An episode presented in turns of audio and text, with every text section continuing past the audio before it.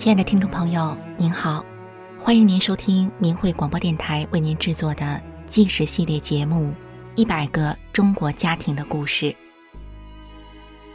有这样一群平凡的人，他们就生活在你我之中，遍布在社会的各个阶层与行业。面对生活，他们真诚；面对名利，他们淡泊。但是这群人又如此的不平凡，因为他们所经历的曲折和磨难，远远超过一般人的想象。在一百个中国家庭的故事系列节目中，我们将为您讲述他们的人生经历，一起从他们的所言、所行和所遭遇的一切中，去体会他们不平凡的人生。今天我们讲述的是。一个三代家族的十年生死。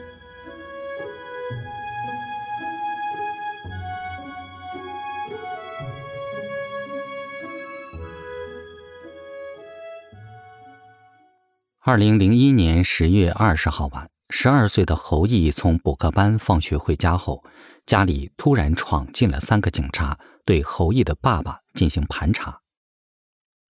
侯毅全家很单纯。爸爸是辽宁凌源市钢铁公司运输部工人，妈妈也在临钢上班。警察闯进家，让小侯毅心里害怕极了。侯毅的爸爸怕他受到惊吓，让他早早的睡觉去。没想到，当侯毅隔天醒来时，发现屋子被翻得乱七八糟，而家里空无一人，爸妈都不见了。在凌乱的家中。不知道爸妈在哪儿，不知所措，还是个小学生的侯毅，一个人独自站在窗前。他望着窗外好久好久，心里空荡荡的。他也不知道自己在看什么，也许是在等待父母的归来吧。那天侯毅爸妈一直都没回来，肚子饿了的侯毅就上姥姥家里吃饭。侯毅的姥爷姥姥名字叫李才与曹淑珍，老两口育有五女一子，一家人都是临钢的职工。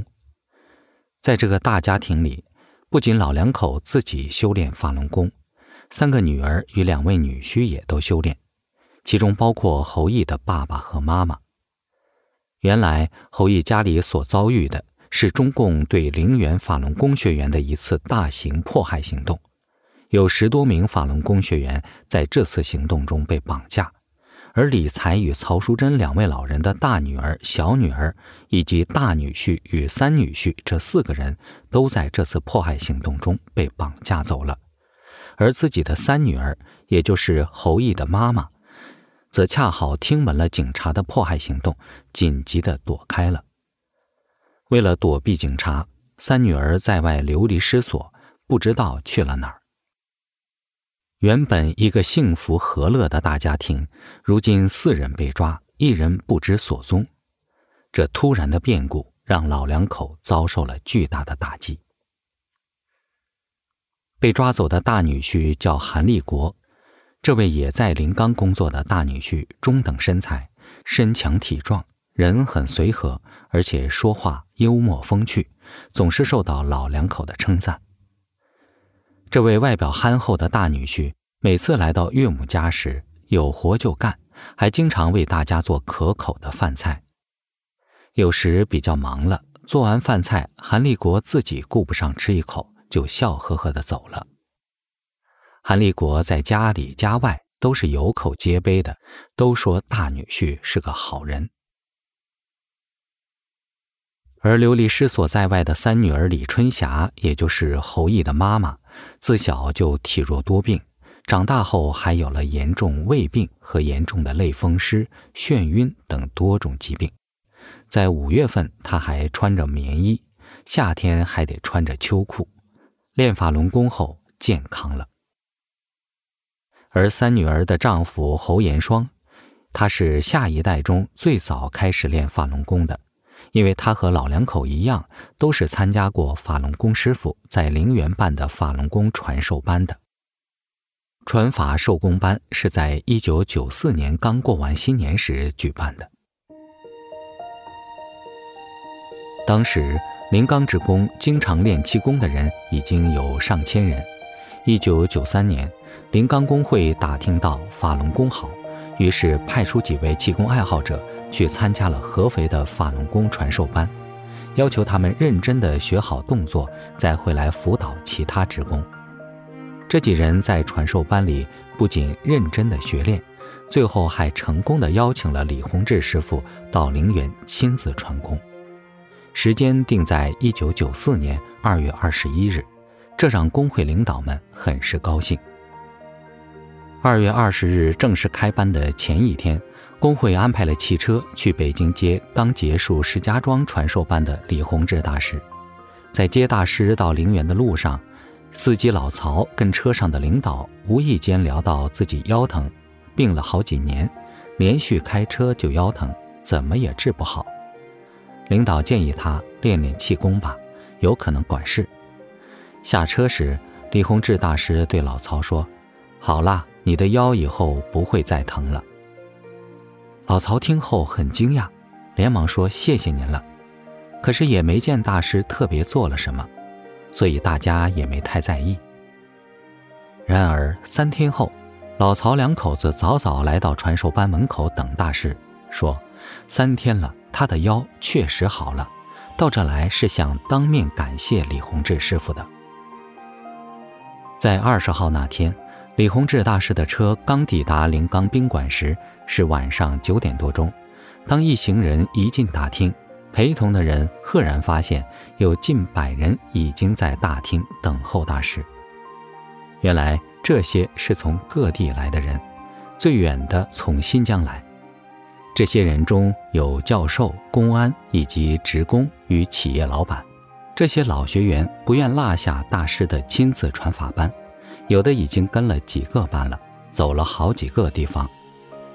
这些人恭恭敬敬地站在大厅门前，双手合十，向李洪志师傅表达敬意。从他们口里。陵园的学员对大师的威望和法轮功的神奇有了更多的了解。后来在讲法班上，果然有许多神奇的事情，例如李洪志师傅一句话就治好了学员摔伤的腿，也把折磨人多年的附体拿掉了，和癌症晚期患者绝处逢生了。刚开始讲课中，有些人会拿着相机给大师照相，动作与声响。干扰了人听课，李洪志师傅告诉大家别照相了，就算照了也会照不出图像的。有些人不信，仍在拍。课后去相馆，却真的洗不出照片，这才震惊地明白了。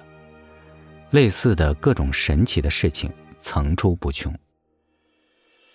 但对许多学员来说，更主要的收获是在学习班上明白了。人活着不能光是为了自己，做事首先要为别人着想。有了矛盾，要向内找，要宽容善良，在道德上提升自己。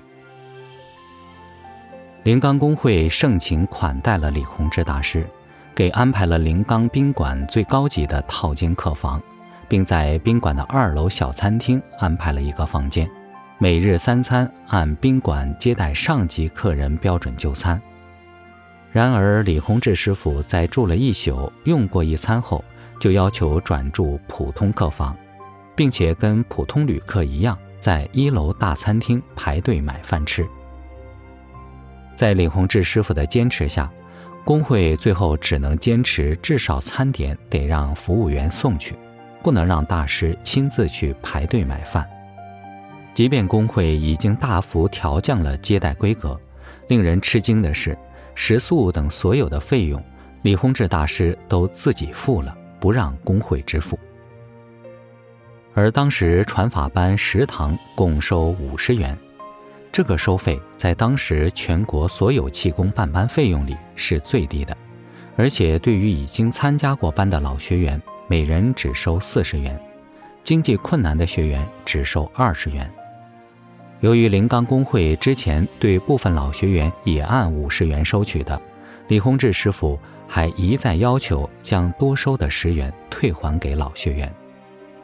临冈的学员在许多的细节里体会到了李洪志大师的正派，明白了何以有这么多老学员在宾馆恭敬地等待迎接李洪志师傅。在讲法班结束后，李洪志师傅还留下了题词，鼓励陵园的学员以真善忍来修炼自己。那场讲法班有八百多人参加。这场八天十堂课的讲法班结束之后，很快的，陵园就有五六千人修炼法轮功。过去经常耍酒疯的酒罐子戒掉了烟酒，吃喝嫖赌、打架斗殴的浪子改邪归正了，还有九十多岁的老翁返老还童。学员们按照大师的要求，用真善忍来对照自己。十道重金的学员，千方百计、想方设法的，务必要归还给施主。多年凹凸不平、雨天泥泞的路，也被学员默默的修好了。好人好事层出不穷。讲法班结束后，侯延双和岳父岳母也把这么好的功法传给了其他亲人，于是他们一大家子就在真善忍的自我要求里。和乐的生活着。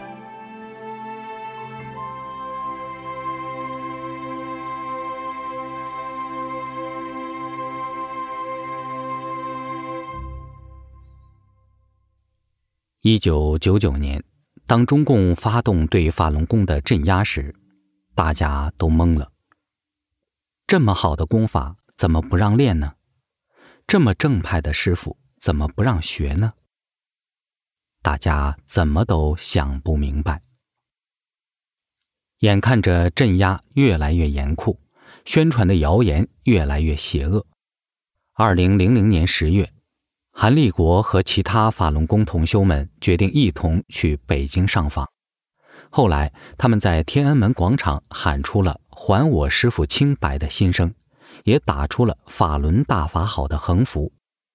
当时，由于去上访的人多。侯延双就主动为大家买票，扶老携幼，带领大家乘汽车、乘火车，机智地通过进京路上的道道盘查，最终顺利地到达天安门广场。为此，他曾被北京警察非法关押了七八天。在小侯毅还没上小学时，他就跟爸妈一起修炼了法轮功。在这个大家族里，他跟着这些以真善忍要求自己的长辈们快乐地成长着。二零零一年，十二岁时，爸爸被绑架走了，妈妈也被迫流离失所，大姨、大姨夫还有小姨也同时被抓，没有人可以照顾他了。当时的侯毅只知道，饿了去姥姥家，在那里可以吃到饭。有时亲戚们也会喊侯毅吃饭，四叔下班了也会给他做饭吃。虽然侯毅还有这些亲戚可以依靠，但这自然是取代不了父母的。侯毅把父母的照片藏在贴身的口袋里，当想念他们的时候，就把他们的照片拿出来看。而在这段时间，被关在陵园公安局拘留所的侯毅爸爸，却正经历着残酷的折磨。警察用胶皮管子抽打他，并给他戴上沉重的脚镣，然后逼迫他蹲马步，做下蹲的动作。精壮结实的侯延双，每次都是被折磨得大汗淋漓。他日渐的消瘦下去。半年之后。在四五月间的某一天，警察们把八位法轮功学员押到陵园看守所的一个房间里，然后在没有经过任何的法律程序下，竟然就有了判决。他们直接把判决书塞到这八位法轮功学员手里。侯毅的爸爸侯延双被非法判了十四年。这完全违法的判决，八人坚决否认，他们集体上诉。这次比先前多了一点程序。六月，朝阳中级法院在陵园开庭，但是说是开庭，却完全没有任何法律讯问、辩护等法律程序，连一点程序上的形式都不顾及，就让法官直接宣判。判决结束后，侯延双等人高喊着“法轮大法好”，然后被在场的警察堵嘴、打耳光。而当小侯毅得知爸爸被判刑之后，他居然非常的高兴。因为在判刑前，看守所违法的不让会见亲属。现在，在八个月后，侯毅很高兴，终于可以看见爸爸了。在等待会见爸爸时，小侯毅蹲在看守所门口，看着一个个从里面出来的法轮功学员，他心里想着：爸爸现在变成什么样子了呢？没多久。他看到一个骨瘦如柴的中年男子，长得有点像爸爸。不过，小侯毅认为不是，因为他记忆中的爸爸有结实的肩膀、魁梧的身躯，能轻易的就将他抱在怀里。不料，这时却有人说了：“侯毅，看你爸爸出来了。”小侯毅这才反应了过来，这人。真的是爸爸。他跑了过去，想跟爸爸说些什么，却又不知该说什么。他就是哭，直到回到家了，他还持续哭了两个多钟头，才逐渐的停了。后来他后悔极了，因为他根本没有看清爸爸的模样。为什么不好好看看朝思暮想的爸爸？把爸爸的模样牢牢记在心里。侯毅的大姨和大姨父也同时被非法判了刑，大姨被判了四年，大姨父被判了六年。正在外地读书的侯毅表姐形同孤儿，也成了无家可归的孩子，只能靠亲友资助生活。而侯毅的小表妹小姨的女儿当时才九岁。对着小表妹，临港公安还曾到学校恐吓她，想从他嘴里搜集诬告他妈妈的所谓证据。受到惊吓的小表妹功课一下子就大退步，一直到了三年后，小姨回家后才逐渐的恢复。而没有父母照料的侯毅，自己则时常穿了一双破球鞋，一件秋衣。袖子邋邋遢，轻轻地盖住手指。自从去年警察闯入家中之后，就拿走了家里的钥匙。之后，警察时不时的就自己非法开门搜查侯毅家，连侯毅藏在小屋门框上的压岁钱存折和一点现金，也不知道何时不见了。一个原本和乐幸福的三代大家庭，就这样被迫害的。支离破碎。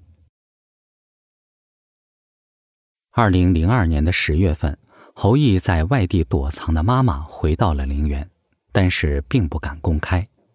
公安还是没有放弃对他的搜捕，他仍然是居无定所的躲藏。侯毅是在亲戚家见到了妈妈，经过一年的别离，小侯毅有点不太敢认妈妈了。一年前，他还比妈妈矮半个头，而现在他却比妈妈高出一头。终于见到了妈妈的侯毅，还是一直哭。他不敢在亲戚家久待，怕邻居生疑。他回家时，又是哭了一路回去的。二零零三年，侯毅去沈阳监狱城。这是他第二次见到爸爸，在会见爸爸前，他跟着长辈先到了女监探望大姨和小姨。在临别的时候，侯毅不舍得搂着小姨的脖子哭。侯毅的小姨李春燕以前在生小表妹时大出血，身体变得非常虚弱，找了很多中西医都不见好，在练法轮功后好了。小姨被关在拘留所时被非法审讯，罚站不让睡觉。后来在看守所也遭虐待，吃的都是带沙子的饭，菜汤里是发霉的干菜，里面还有草棍、泥土和虫子等。如果想吃正常饭，就要花高价买看守所警察吃剩下的饭菜。侯毅对这两位自小就亲近的大姨和小姨非常的不舍。离开后，侯毅又哭了一路，一直到要见爸爸的时候，才刚刚止住眼泪。结果爸爸一出来，侯毅又哭了。这次还是像第一次见面的时候一样，泪水模糊了侯毅的双眼，他还是没有看清爸爸。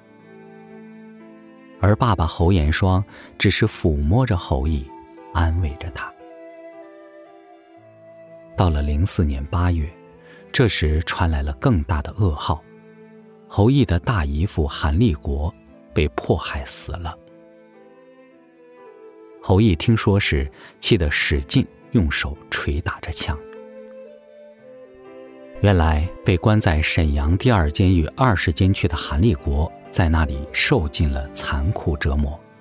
由于不放弃信仰，狱警给他带上十几公斤的脚镣，用各种残忍的方式将他铐起来，在四十多度的高温下暴晒，不准大小便，不准喝水，不准洗澡。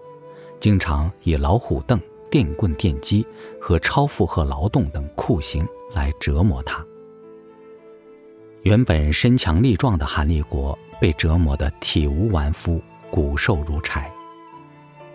女儿韩雪几次去探望他，大队长李建国都不许接见。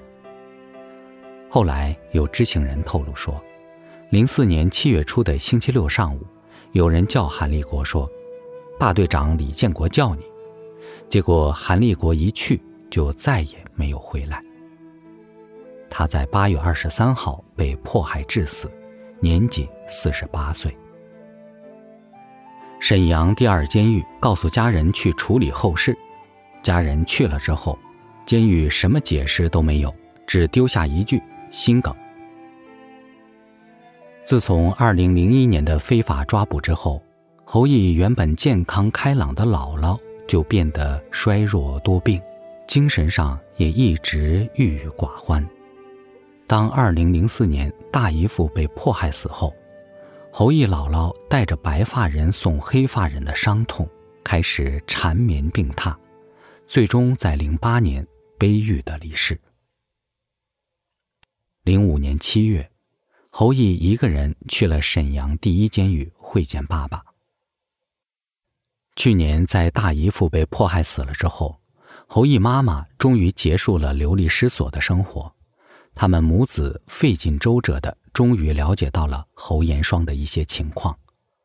侯毅知道了，爸爸在被送到监狱的第一天就被狱政处处长指使犯人打折了脊柱，没有得到及时治疗的爸爸留下了后遗症，腰椎长骨刺，颈椎损伤钙化。看到大姨父的死，侯毅计划用法律来保护爸爸。他查阅了刑法和监狱管理法，写了一份控告书和一份保外就医申请书。侯毅打算看过爸爸之后，就直接递交到沈阳的法院去。那时的他才是个初中生而已。未料，侯毅会见爸爸前，狱警搜查他的包裹。发现他带着法律文件，就非法的没收了。眼看狱警怎么也不还他，侯毅心想回家后自己再整理一份。但是当侯毅从监狱出来去小饭店吃饭时，发现一个狱警在跟踪他。侯毅给妈妈打电话说，控告书被他们没收了。侯毅妈妈跟警察打了这么多年的交道。知道他们对法轮功学员是不讲法律，更不讲道理，什么事情都可能做得出来的，就催促侯毅赶紧回家。妈妈怕监狱警察会把侯毅也给绑架了。到了零九年，二十岁的侯毅上大学了，没有料到他走的第一天就传来妈妈被绑架的消息。侯毅急急忙忙地赶回了家。原来之前小姨写了一封信，鼓励侯毅的爸爸相信大法，要坚持真善忍，做个好人。而这样的一封信却成了罪状，警察跟小姨夫勒索了两万元钱。后来，小姨跟妈妈在宁城向民众讲法轮功真相，两人又因此被抓进了看守所。爸爸在监狱中苦熬，出头无日；妈妈又可能要被非法判刑，想到自己可能又要再度成为孤儿，侯毅万念俱灰。他不想再念书了，心里对警察极度憎恨。亲戚长辈知道了。把侯毅骂了一顿，说：“你回去念书，你妈妈的事我来处理。要是处理不了，你怎么办？我也不管了。”过了将近一个月，侯毅妈妈和小姨各自被勒索了两万块钱，才被取保候审放回家。二零一零年，大姨父已经被迫害死六年了，而侯毅爸爸也被监狱迫害得生活不能自理。